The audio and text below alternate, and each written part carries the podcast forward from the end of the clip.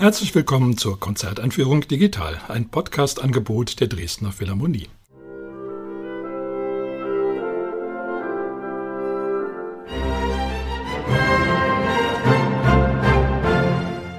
Mein Name ist Albert Breyer, ich bin Komponist und möchte Sie in das Konzert am 19. Juni einführen. Auf dem Programm stehen das Klavierkonzert von Edward Grieg und die Sinfonie in D-Dur von Juan Crisostomo de Arriaga. Das Orchester spielt unter der Leitung von Juanjo Mena. Solist ist der spanische Pianist Javier Perianes. Das Klavierkonzert von Edward Grieg gehört in die Reihe jener Werke, die sozusagen Einzelstücke sind von so erfolgreicher Art, dass der Komponist ein Leben lang mit ihnen umgehen musste. Tchaikovsky ist so ähnlich gegangen mit seinem Klavierkonzert in B-Moll. Das ist zwar bei ihm nicht das einzige geblieben, aber trotzdem das Stück, mit dem er fortan identifiziert wurde. Wenn man an Tchaikovsky Klavierkonzert denkt, dann ist es immer das. Er hat dann später noch welche geschrieben, die kamen dann aber gar nicht in Betracht. Bei Grieg ging es ähnlich. Der hat auch versucht, ein zweites Klavierkonzert zu schreiben, aber die Übermacht dieses ersten, die war so groß, dass er das gar nicht fertig bekommen hat. Stattdessen hat er bis an sein Lebensende an diesem einzigen Klavierkonzert weiter gefeilt. Genauer gesagt wirklich bis in sein Todesjahr. Es gibt so ungefähr sieben Fassungen davon. Man kann sagen, das wäre eigentlich gar nicht nötig gewesen, nämlich die, schon die erste Fassung, die hat einen derartigen Erfolg gehabt bei der Uraufführung, dass Grieg fortan der Komponist dieses Klavierkonzerts war. Er hat das Stück mit 24 Jahren geschrieben, sozusagen im Urlaub in Dänemark und in diesem Falle kann man sagen, die Urlaubsstimmung, die muss so ausgezeichnet gewesen sein, dass sie ihm neben allem möglichen Schwimmen, sich's wohl sein lassen, auch noch erlaubt hat, dieses Stück zu schreiben, wo auch ganz viel eben transportiert wird von dieser Urlaubsstimmung. Allerdings ist das Stück durchaus auch sehr, sehr ernsthaft und es steht in einer Tradition. Man kann ja sagen, dass Norwegen damals auf der musikalischen Land Karte wirklich noch Neuland war. Wer kennt schon einen norwegischen Komponisten vor Grieg? Grieg war wirklich der Erste. Das hing damit zusammen, dass im 19. Jahrhundert man allmählich entdeckte, dass die gute Musik nicht nur in Deutschland, Italien, Frankreich gemacht wurde, die klassischen Musikländer, sondern zunehmend auch an der Peripherie äh, im Bereich von Böhmen damals noch, dann in Russland, dann in Dänemark und schließlich eben auch in Norwegen. Das hatte den Vorteil sozusagen marktstrategisch, dass das noch völlig unberührtes Terrain war. Wenn ein Komponist kam und sagte, ich bin aus Norwegen, dann reichte das schon, um ihm Interesse zu sichern. Diese Komponisten aus den europäischen Randländern, die studierten in der Regel entweder in Paris oder in Leipzig. Leipzig, das kann man wirklich so sagen, war damals die deutsche Musikhauptstadt und die profitierte nicht nur von den Komponisten an der Musikhochschule, der von Mendelssohn gegründeten ersten Musikhochschule überhaupt, sondern diese Stadt profitierte auch eben von den vielen jungen Komponisten aus ganz Europa, die da lernen wollten, aber sich natürlich auch ein Podium schaffen wollten. Das ist Krieg ganz ausgezeichnet gelungen. Er hat da mit Leipzig gute Erfahrungen gemacht, was anderen vielleicht eher nicht so ging, wie zum Beispiel Janacek später. Und dieses Stück, das hat also eine Beziehung nicht nur zu Norwegen, sondern auch zu dem, was man in Leipzig damals gerade so hören konnte und auch eben dann ähm, theoretisch vorgesetzt bekam. In Leipzig war immer noch ein sehr großer Name Robert Schumann, der war zusammen mit seiner Frau Clara eben dort lange gewesen. Die beiden waren noch sehr stark im Gedächtnis. Clara kam auch immer wieder zurück nach Leipzig, um Konzerte zu geben. Und mit den Namen Robert und Clara Schumann verbindet sich natürlich auch ein Klavierkonzert, das natürlich auch in A-Moll steht. Das ist nun wirklich kein Zufall, nämlich Grieg hat Clara selber noch erleben können, wie sie eben Roberts Klavierkonzert spielte. Robert war schon länger gestorben, aber Clara hat diesem Stück Anhänglichkeit bewahrt und es sehr oft gespielt. Und Grieg war davon außerordentlich beeindruckt. Und wie das so ist, man nimmt dann doch, wenn man jung ist, Grieg war 24, sich ein großes Vorbild, was den Vorteil hat, eben einerseits allgemein akzeptiert schon zu sein, andererseits aber eben noch als modern zu gelten. Und dann überlegt man sich nun, entweder muss ich nun dieses Vorbild übertreffen oder ich muss sozusagen dasselbe bieten mit anderen Mitteln. Ich glaube, bei Krieg war eher das Gefühl, dass sein musikalisches Selbstbewusstsein als norwegischer Komponist so groß war, dass er keine Sorge hatte, das könnte nun ein Plagiat werden. Er hat wahrscheinlich auch nicht unbedingt bewusst versucht, dieses sehr, sehr perfekte Klavierkonzert von Schumann zu übertreffen, sondern er wollte mit seinen eigenen Mitteln dieses Stück naja, man kann nicht direkt sagen, noch einmal komponieren, aber eigentlich doch in wesentlichen Zügen noch einmal schreiben, nur dass es absolut nicht mehr nach Schumann klang, sondern eben nach Grieg. Die Musikanalytiker, die haben natürlich ihre Freude, wenn sie also haarklein sämtliche Parallelen aufzeigen können zwischen den beiden Stücken. Für den Hörer ist das eigentlich alles nicht so furchtbar interessant, weil er schon vom ersten Takt an eben mitgerissen wird von dieser ganz persönlichen Klangsprache.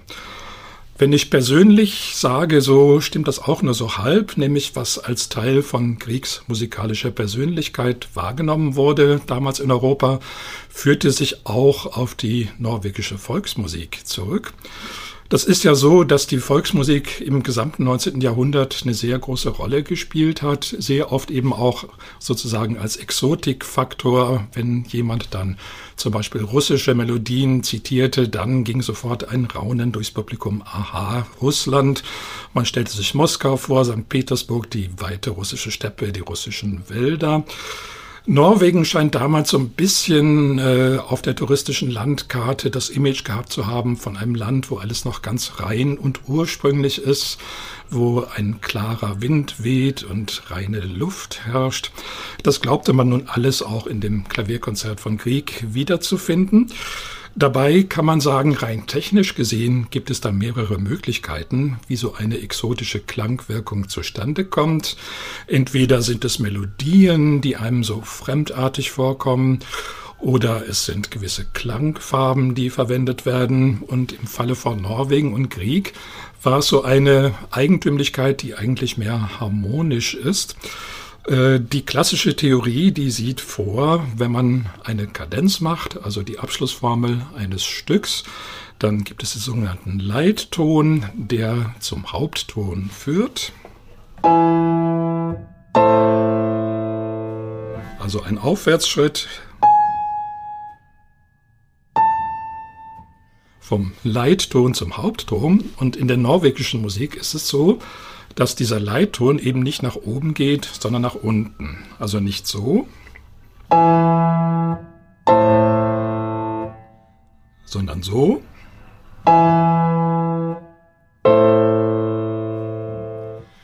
Diese kleine Veränderung, diese kleine Verschiebung, die fand man damals schon so sensationell, dass das eigentlich ausreichte, um ein Stück sofort als norwegisch zu identifizieren. Äh, Krieg hat davon reichen Gebrauch gemacht, so diese absteigende Formel. Gibt es in vielen verschiedenen Formen, zum Beispiel auch so. Für manche Ohren klingt das auch so etwas melancholisch und weniger zielstrebig als ebenso gewissermaßen zurückhaltend, dass also der Hauptton eben dann nicht aufwärts liegt, sondern unten liegt. Das schöne erste Thema von Griegs Klavierkonzert, das bringt natürlich auch gleich diesen Effekt.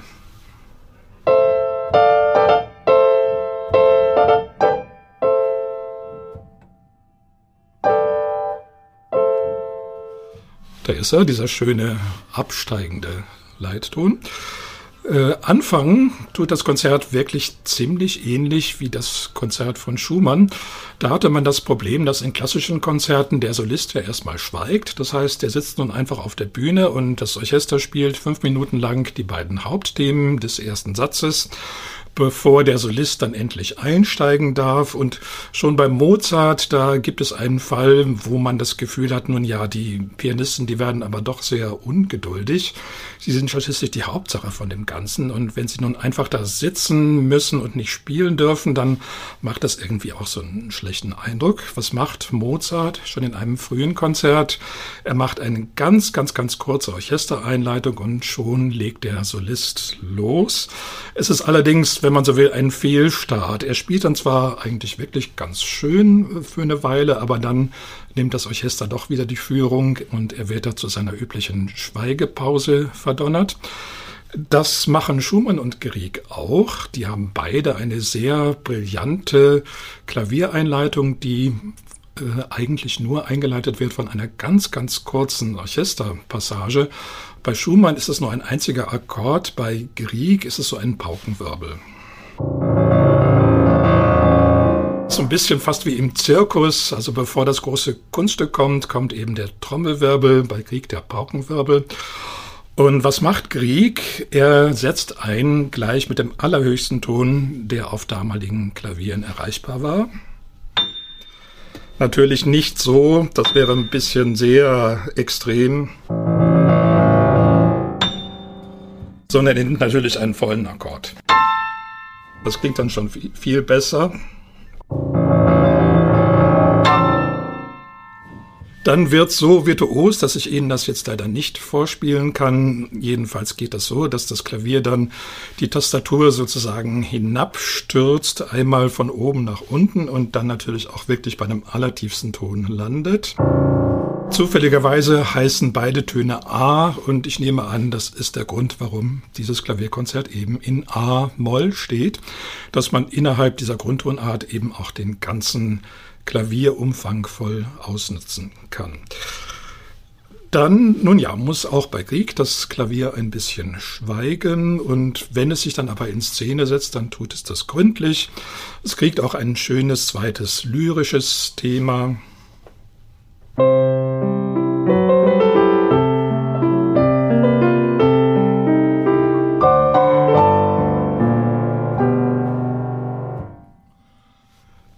Der erste Satz ist eigentlich ganz regulär, ein Sonatensatz mit zwei Themen, am Schluss natürlich eine schöne Klavierkondenz. Der zweite Satz ist ein Adagio, das ist in Konzerten relativ selten. Adagio ist ja ein ganz langsames Tempo. Und der Grund, dass Grieg dieses sehr, sehr langsame Tempo gewählt hat, war höchstwahrscheinlich, dass im ersten Satz doch sehr viel los ist und einfach jetzt eine größere Ruhepause nötig war. Dieser Satz steht in Des-Dur, das ist von A-Moll ganz schön weit entfernt. Aber wenn man den A-Moll und den Des-Dur-Akkord nacheinander spielt, dann merkt man, es ist jeweils von einem Ton zum anderen nur ein Halbtonschritt.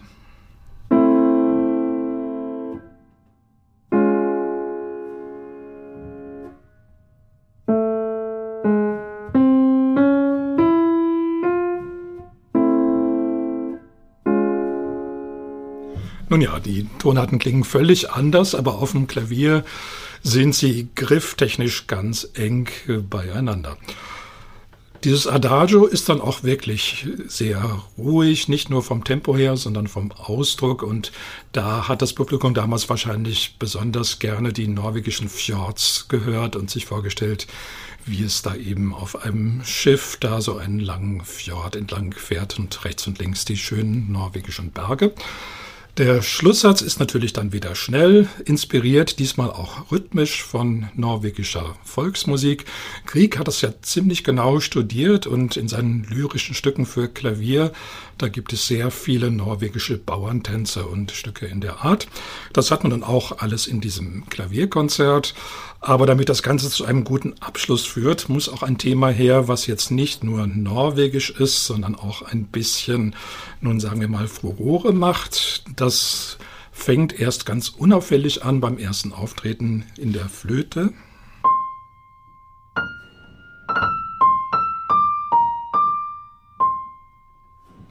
Und kommt zum Schluss aber dann wirklich mit aller Kraft.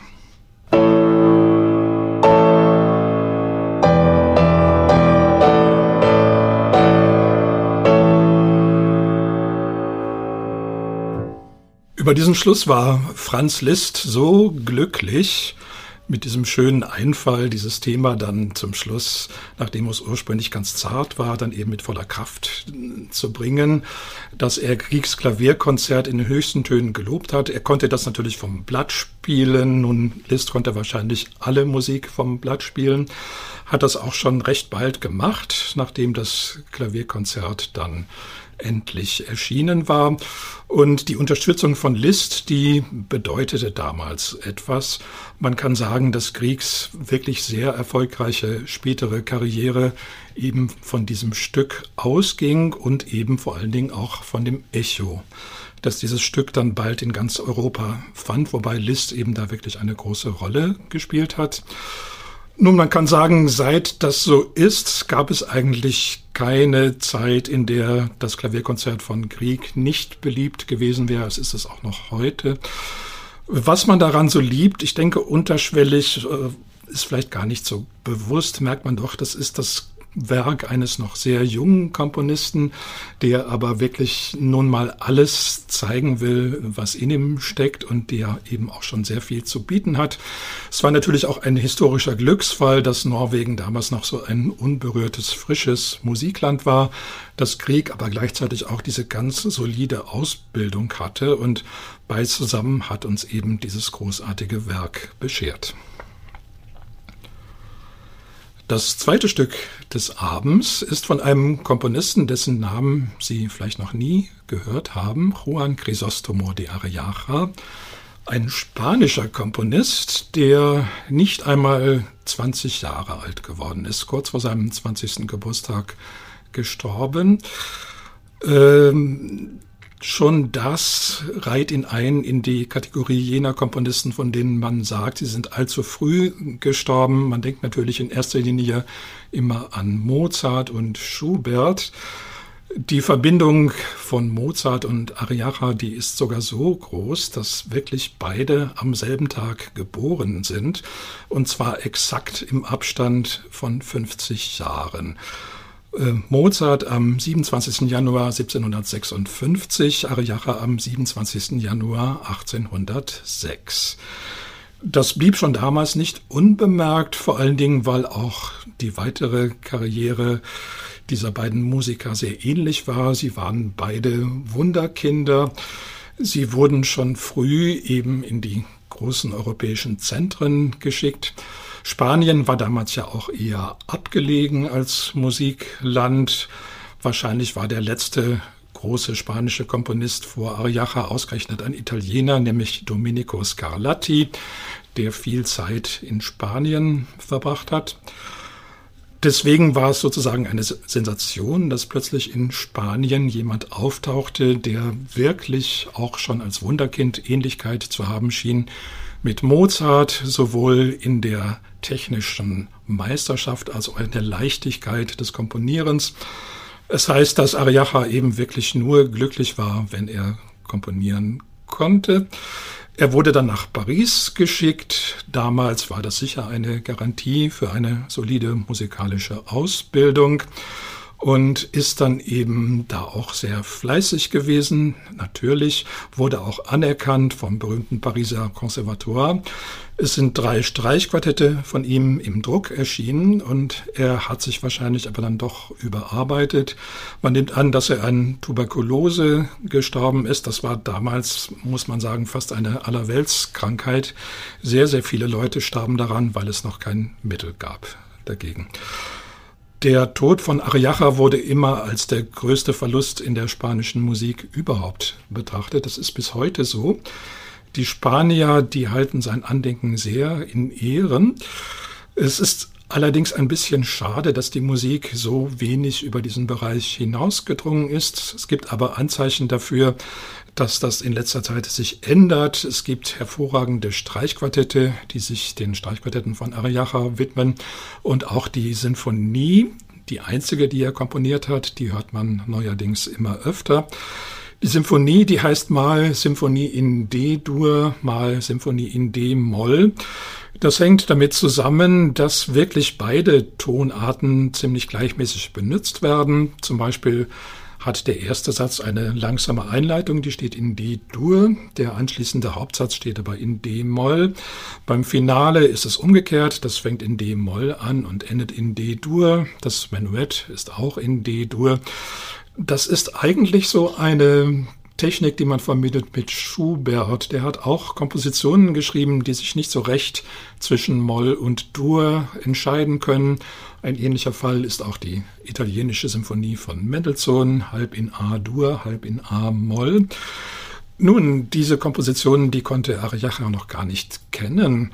Es ist sehr interessant, was er wohl in Paris gehört haben mag äh, am Conservatoire, aber es kann jetzt nicht nur französische Musik gewesen sein.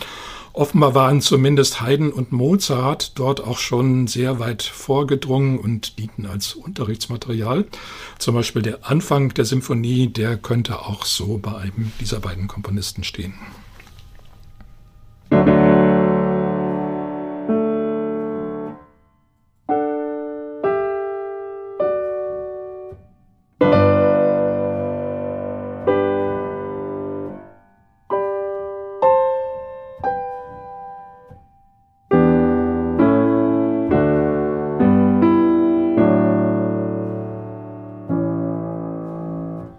Das klingt ja noch richtig klassisch, aber wenn es weitergeht, dann fällt einem immer wieder ein anderer Komponistenname ein, der nicht mehr so ganz klassisch ist, nämlich Franz Schubert. In der Tat wurde die Symphonie von Ariachaya geschrieben in einer Zeit, als auch Schubert seine großen Werke produzierte. Nur ist es sehr, sehr unwahrscheinlich, dass man in Paris jemals irgendetwas von Schubert gehört hatte. Das ist so ein Fall von musikhistorischer Parallelität, die ganz erstaunlich ist, die es aber manchmal gibt, dass an verschiedenen Stellen Europas zeitgleich Phänomene auftauchen, die sehr, sehr ähnlich sind, obwohl die Schöpfer davon überhaupt gar keine Ahnung haben und auch keine gegenseitige direkte Beeinflussung besteht. Wenn man einen Vergleichspunkt finden will für diese Symphonie von Ariacha, dann sind es wirklich die frühen und mittleren Symphonien von Franz Schubert. Das heißt vor allen Dingen da, wo Ariacha über das klassische Repertoire hinausgeht, da betrifft es den Bereich der Harmonik, den Bereich, den auch Schubert ganz besonders gepflegt hat, dass es da plötzlich nicht mehr so rational zugeht, sondern Harmonie auch als Farbe eingesetzt wird, als Klang. Die Symphonie, die folgt rein äußerlich dem klassischen Muster, also vier Sätze, Allegro mit langsamer Einleitung, dann ein sehr schönes Andante, ein Menuett mit Trio und ein schnelles Finale. Das waren alles Sachen, die Ariacha natürlich lernen konnte, die er auch aus Partiturstudium natürlich dann sich zu Gemüte führen konnte. Er hat dieses Schema äußerlich sehr erfüllt, was aber dann wirklich anders ist bei ihm und was ihn doch in die Richtung von Schubert bringt, dass er jetzt weniger Form als Architektur betrachtet, sondern als ein Mittel, schöne, lange Melodien eben einfach ein bisschen zu strukturieren. Das ist immer ja das Problem, wenn Komponisten primär melodisch veranlagt sind, aber Instrumentalwerke schreiben. Da haben sie nun keinen Text, der ihnen vorschreibt, wie lang die Melodie zu sein hat, wie lang das Stück zu sein hat, sondern sie müssen ja irgendeine Art von Gliederung finden, dass das Ganze dann nicht als eine Aneinanderreihung erscheint von einer schönen Melodie und dann die nächste, sondern es muss ja doch eine in sich geschlossene Form sein. Schubert und Ariacha haben dann eben einfach die klassischen Formen übernommen, also sprich die Sonatenhauptsatzform, die Adagio-Form, die Menuett- und Trio-Form und die Rondo-Form und haben dann einfach gesehen, wo sie ihre Melodien unterbringen konnten. Es wurde ihnen dann manchmal zum Vorwurf gemacht, dass sie dann doch ab und zu die Form vergessen über diese Melodienseligkeit. Ich denke, bei Ariacha kann man das kaum sagen. Vielleicht ist es doch so, dass er das Stück dann auch einem seiner Lehrer am Conservatoire zeigen musste, der ihm gesagt hat, so jetzt muss aber mal ein bisschen auch wieder auf die Form Rücksicht genommen werden. Jedenfalls so, wie das Stück ist, gibt es nichts daran auszusetzen. Äh, es ist trotz allem natürlich viel mehr als eine rein akademische Übung oder als ein Talentbeweis, sondern es ist, das muss man sagen, das ist ziemlich traurig, eigentlich ein Stück, also ein Beispiel von einer Kompositionsart, die dann keine Fortsetzung gefunden hat. Nach Ariachas Tod hat es eigentlich niemand gegeben, zumindest in Spanien nicht, aber auch anderswo kaum, der diese Art fortgesetzt hat. Man wüsste zu gerne, was aus Ariacha geworden wäre, wenn er länger gelebt hätte. Zum Abschluss noch einmal der Hinweis auf das Konzert. Es findet statt am Samstag, den 19. Juni um 19.30 Uhr im Kulturpalast Dresden. Ich wünsche Ihnen viel Freude.